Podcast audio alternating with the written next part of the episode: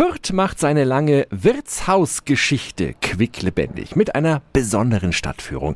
Die süffigen Details kennt Sophie Rüth von Fürth Tourismus. Guten Morgen. Guten Morgen, hallo. Was ist das Besondere an der Führung zur Wirtshausgeschichte? Wir haben nicht nur einen Stadtführer dabei, sondern auch acht Schauspieler, die die Führung die ganze Zeit immer mal wieder begleiten.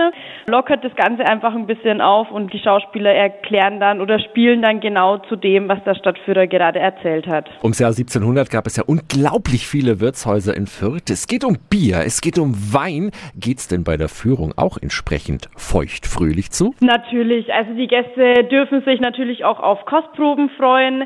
Es gibt insgesamt drei verschiedene. Was es genau gibt, wird nicht verraten, aber keiner geht durstig nach Hause. Das ist gut. Vielen Dank an Sophie Rüth von Fürth Tourismus. Die erste Führung zur Wirtshausgeschichte am Freitag ist bereits ausgebucht, aber es gibt noch viele Zusatztermine und die finden Sie online auf radiof.de.